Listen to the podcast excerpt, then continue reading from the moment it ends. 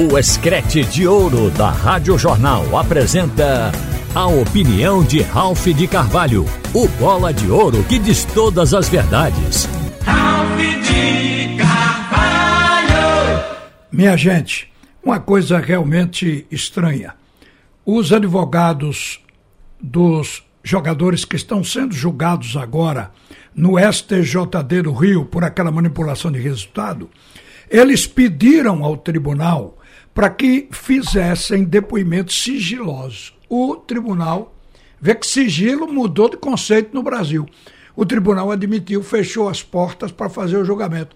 Mas está televisando tudo através da internet, está mostrando tudo para quem tem acesso através da internet. Quer dizer, que sigilo é esse? A grande verdade é que esses jogadores dificilmente vão escapar de qualquer punição pelo que fizeram. Mas a gente tem que esperar acabar. Este julgamento que está correndo agora é um julgamento esportivo, mas tem na justiça comum é, para pegar cadeia. Claro que esse tribunal que está julgando no momento não manda ninguém para cadeia, mas tira, elimina, como aconteceu com Romário, a carreira esportiva. Nunca mais vai poder jogar está eliminada. A decisão do tribunal é acatada pela FIFA. Ou pode pegar 720 dias, porque aí o cara desaparece do mercado e depois não vai ter. Creio que não vai aparecer uma equipe que queira contratar um jogador que foi condenado por manipulação de resultado, por corrupção, porque levou dinheiro para derrubar o time dele. Então, fica difícil quem for realmente apenado, mesmo na justiça comum. Mas ainda tem outra punição que pode até mandar para a cadeia. Agora, gente, eu estava observando a conceituação para o jogo de hoje, porque as oitavas terminam hoje.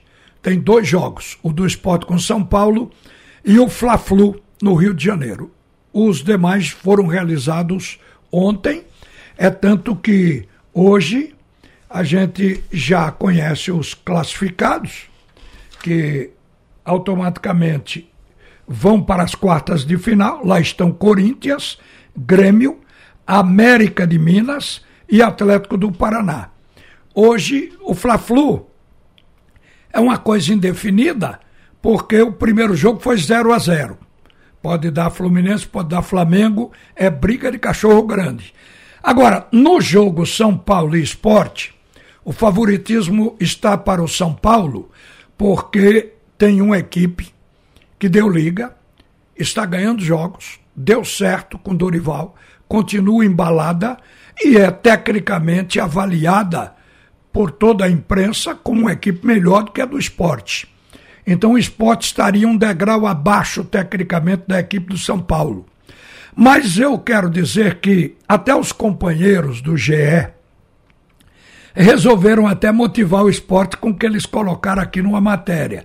Que em 2014, o América do Rio Grande do Norte surpreendeu com uma das maiores viradas da Copa do Brasil. Perdeu na ida para o Fluminense por 3 a 0. Isso dentro de Natal. Perdeu em casa por 3 a 0. E reverteu o resultado. Em pleno Maracanã, o América meteu 5 a 2 na equipe do Fluminense e ficou com a vaga, portanto, nas finais do Campeonato da Copa do Brasil. Então existem outros exemplos também, mas esta aqui foi a maior virada que se encontrou justamente pesquisando aí o passado da competição. Então, o que é que a gente imagina? Que algumas equipes conseguiram ganhar o segundo jogo até sem ganhar a classificação. É uma coisa que a gente vai verificar aqui. O, o jogo do Fortaleza com o Palmeiras. O Fortaleza perdeu a primeira por Palmeiras por 3 a 0. Mas no jogo de ontem ganhou por 1 a 0. Justifica o fato de que perdeu um ganhou outra embora a classificação tenha sido pela soma dos, dos gols, e aí o Palmeiras levou vantagem. No segundo jogo também, a gente viu o Corinthians se classificar. Perdeu para o Atlético a primeira por 2 a 0 mas graças ao empate no segundo jogo por 2 a 0, ao empate não, empate no geral, no placar agregado, porque o Atlético fez 2 a 0 e em Minas e em São Paulo o Corinthians fez 2 a 0 também. Então tiveram que ir para os pênaltis e deu Corinthians. Então a gente percebe que essa questão de ganhar às vezes o segundo jogo, mas não leva, é, é, acontece sempre. O, o Atlético do Paraná, ele perdeu a primeira partida, o Botafogo ganhou a primeira por 3 a 2 Aí ficou a diferença. 3 a 2 diferença de um, de um jogo, de um gol. Aí o Atlético ganhou o segundo jogo. Ganhou por 1 a 0 Placazinho magro, mas foi para os pênaltis e se classificou nos pênaltis. Então, o esporte vai tentar isso. O nome disso é superação. É tentar exatamente na vontade, de forma física, com imposição física, além de botar toda a parte tática no jogo, tentar ganhar. Eu me lembro que o técnico do esporte, o Enderson Moreira, falando sobre o tabu, perguntado sobre o tabu na última coletiva dele, o tabu de que o esporte nunca ganhou do São Paulo dentro do Morumbi, ele disse: olha. Tabu é para ser quebrado. Se a gente quebrar o tabu, tá bom. Quebrar o tabu não significa ganhar a vaga para as quartas de final. Se o esporte conseguir ganhar de 1 a 0, quebrou o tabu. Ganhou a primeira partida do São Paulo dentro do Morumbi. Embora o São Paulo vá pelo saldo de gols levar a classificação para as quartas de final, porque ele ganhou o primeiro jogo por 2 a 0. Então tudo é possível. Agora, há uma possibilidade muito grande do esporte ficar com dois desfalques, porque o, o Fabinho não pode jogar em razão do cartão vermelho. Foi expulso no jogo exatamente contra o São Paulo na Copa do Brasil, tem que cumprir na competição, não joga hoje. E a informação de que o Wagner Love não viajou com a delegação. Ou seja, o técnico não está contando com ele, mas que teria viajado hoje, ou está para viajar hoje para se juntar ao grupo do esporte em São Paulo. Mas aí não seria mais para o jogo no Morumbi, seria para o jogo contra a equipe do Londrina, que vai ser o próximo jogo do esporte pela Série B. Então, de repente, o técnico pode botar um Wagner Love que se cuida muito no jogo de hoje e surpreender todo mundo. Mas quem está escalado para entrar no lugar do, do Wagner Love é o Fabrício Daniel porque o esporte vai jogar com uh, o Wanderson pela, por uma ponta, o Juba na outra, e quem está centralizado é o Fabrício Daniel. Então, o Fabrício Daniel vai aparecer ali como um centroavante do esporte, o que vai ser um teste também. Eu só repito que todo mundo tem o desejo de que o esporte ganhe o jogo, mesmo por 1 a 0, não levando, evidentemente, a classificação, mas que ganhe o jogo. Mas o favoritismo está com o São Paulo, isso é um fato indiscutível. Agora, gente, para não deixar de falar aqui em mais um clube, para a gente fechar, o técnico do Náutico está fazendo experimentos com o elenco. No primeiro treino, ele colocou só um zagueiro e colocou outros jogadores no setor de contenção, mais laterais, volante, e, e isso veio à tona como uma ideia de que o, o treinador estava usando só um zagueiro. Claro que o cara tem direito a fazer esse tipo de coisa para ir sentindo os jogadores. Mas, na verdade, o último treino que Antônio registrou aqui, o técnico estabelece um 3-4-3 que deve ser o esquema tático para o jogo contra o Pouso Alegre. O que seria isso? Utilizar três zagueiros.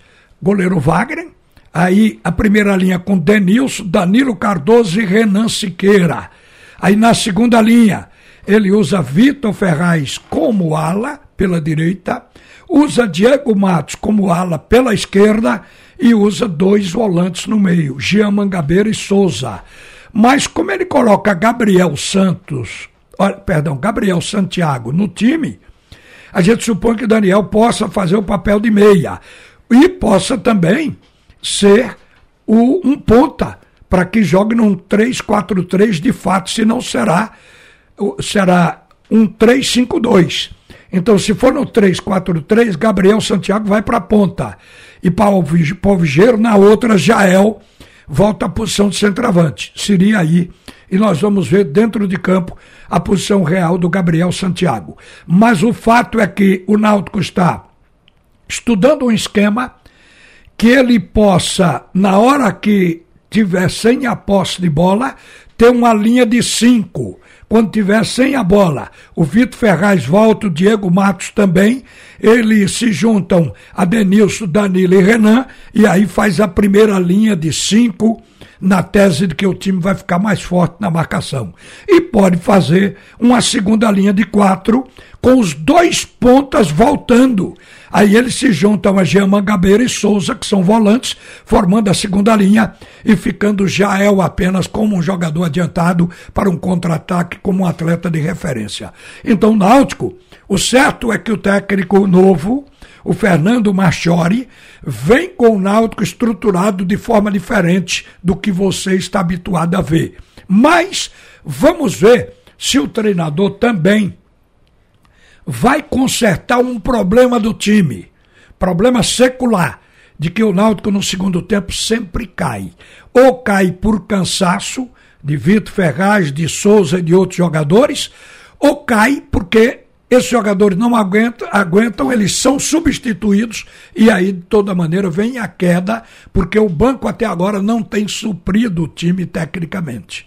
Então vamos ver o que vai fazer o Fernando Mastiori. É o primeiro jogo dele, ele vem com ideia nova, isso é uma coisa importante torcer que realmente funcione. Uma boa tarde, minha gente. Agora volta Haroldo Costa para comandar. O assunto é segundo tempo. Você ouviu a opinião de Ralph de Carvalho, o bola de ouro que diz todas as verdades.